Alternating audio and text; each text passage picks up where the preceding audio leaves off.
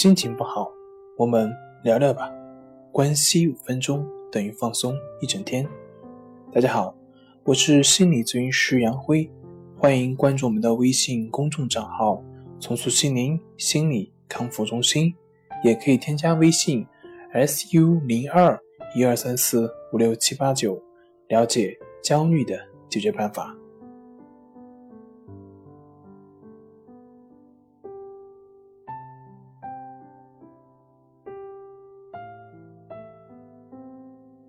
今天要分享的作品是：高考来了，三招缓解考试焦虑。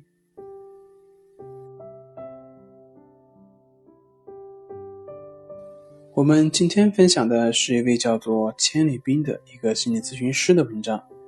我看了之后，感觉就是他的方法操作性很强。那么分享给各位考生，希望你们能够旗开得胜。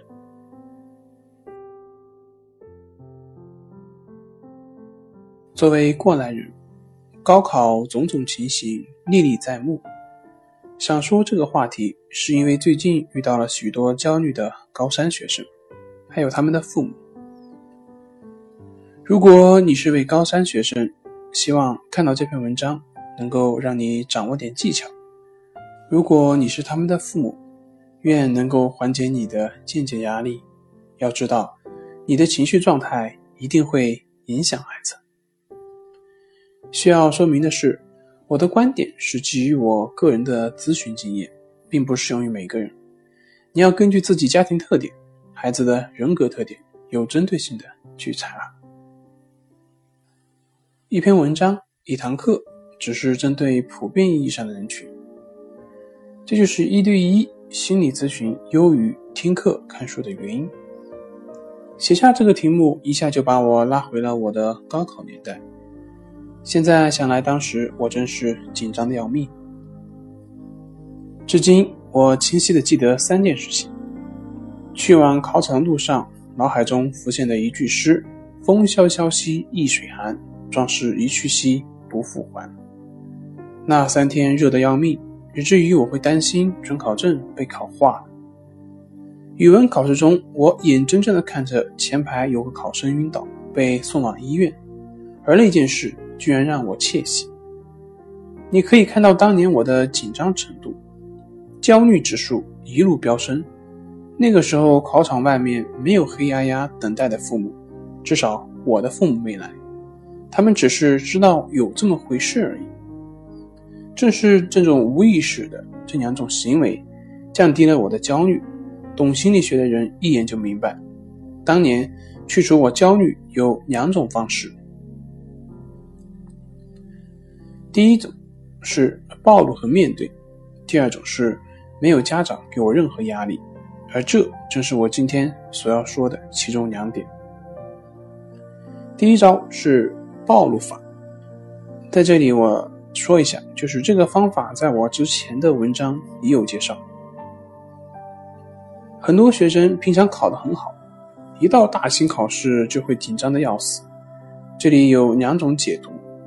精神分析解读属于俄狄浦斯情节的某个面相，内心深处对分离和成功有恐惧，根源在家庭关系。这部分家长知道就行，不需要给孩子解释。认知方面解读比较容易接受，就是指考生害怕的并不是试卷具体内容，而是那种氛围，远离熟悉的地方，次序被打乱了。无论是同学还是教室，一切都很陌生。要知道，陌生会引发焦虑。那里只有翻阅试卷的声音，笔在纸上的沙沙声，钟表的滴答声，监考老师镜面后面的眼镜，以及来回的踱步声，偶尔一两声的咳嗽声，显得特别的刺耳。这营造了诡异的气氛。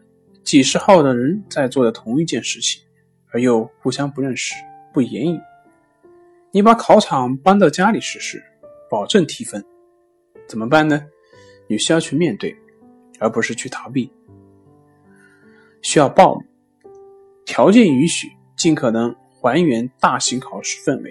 钟表、考场、考号、监考进行模拟演习，把平常的作业当做大型考试。我不再多说，你也能够理解，就是一次又一次的把自己置身于相似的环境和氛围里，真到考试的时候就不那么紧张了，因为那只不过是你每天都要做的事情。当然，完全还原的可能性也很小，需要多方周折，而且也没有专业的指导，可能会加重焦虑。但你可以运用想象技术进行暴露，反复回想上次大型考试紧张时候的场景、感受，然后用到家庭作业和模拟考试中，在家中想象此刻就在考场，监考老师就在身边踱步。努力营造这种氛围，然后做题。这需要反复的训练。一开始你会觉得无聊，或者认为干扰到答题，但慢慢就会适应。毕竟现在干扰你答题，并不是真实的高考。你一定不愿看到六月七号那天真的被干扰了。暴露和面对后，你们会发现，他们都是纸老虎，就像当年的我，一定要吃掉它。否则，只有被它吃掉。这样的野蛮暴露暗示是自我潜意识自动出现的。你无需模仿这种危险的动作，因为现在的你并不一样。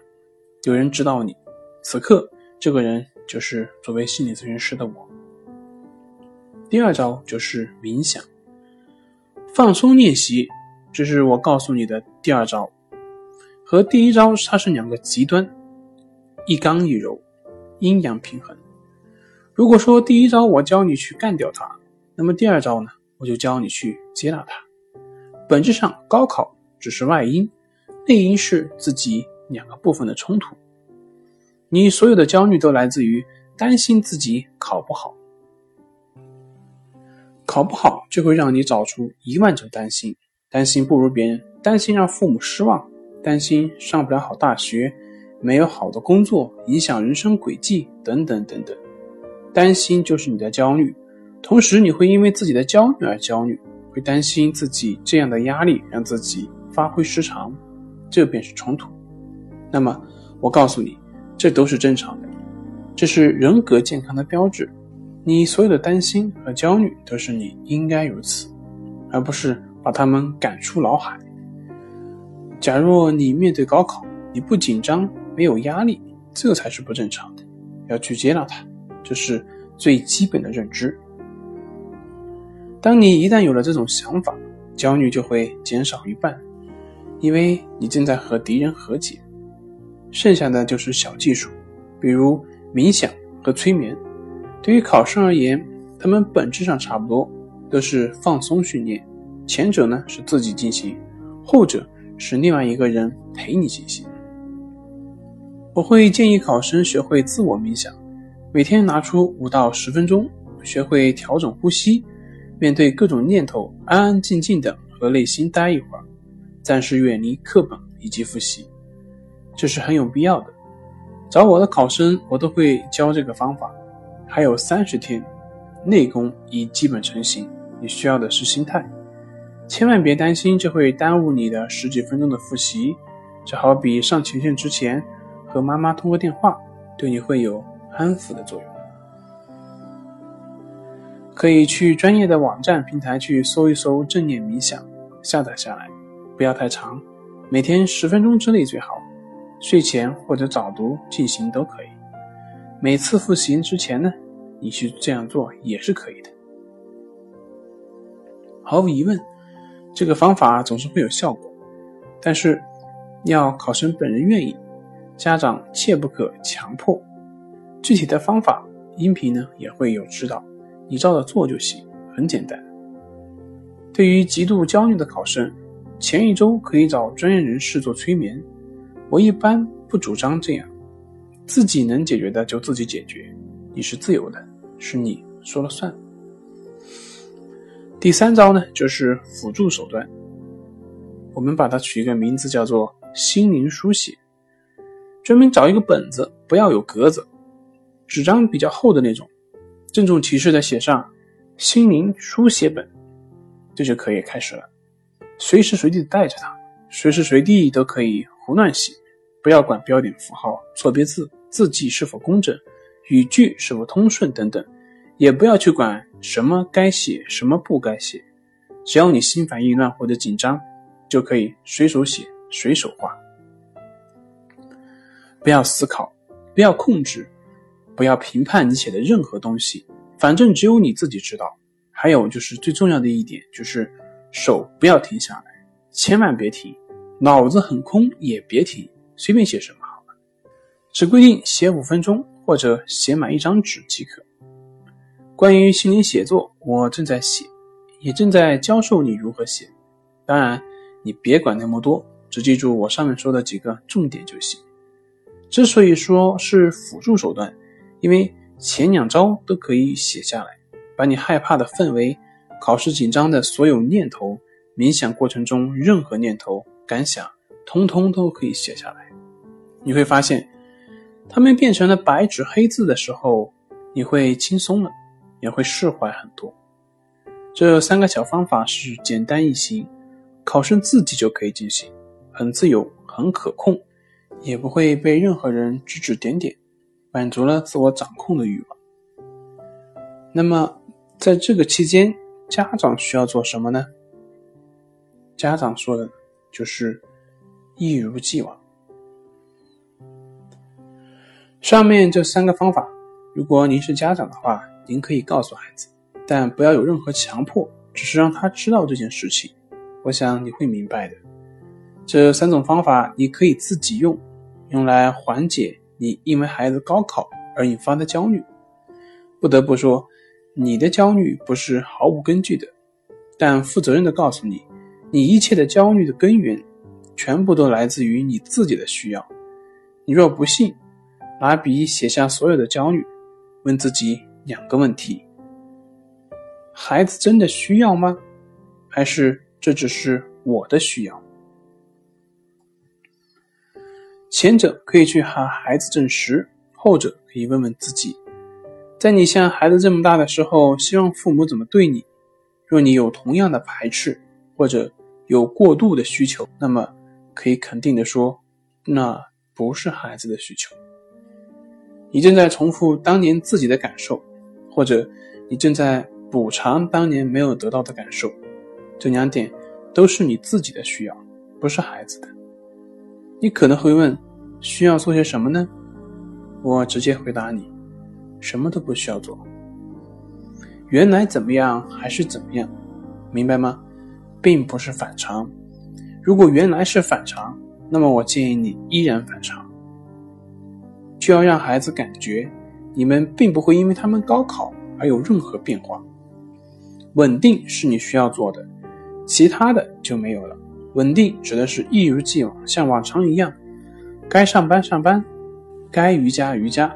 该做饭做饭，该紧张紧张，懂了吗？是孩子在高考，不是你在高考。孩子还是那个孩子，只不过这几天是要考个试而已。至于这个考试孩子是否满意，那是他的事情。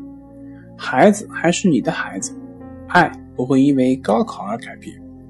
如果你的孩子今年参加高考，或者身边有高考生，那么记得分享给他。好了，今天就分享到这里，咱们下回再见。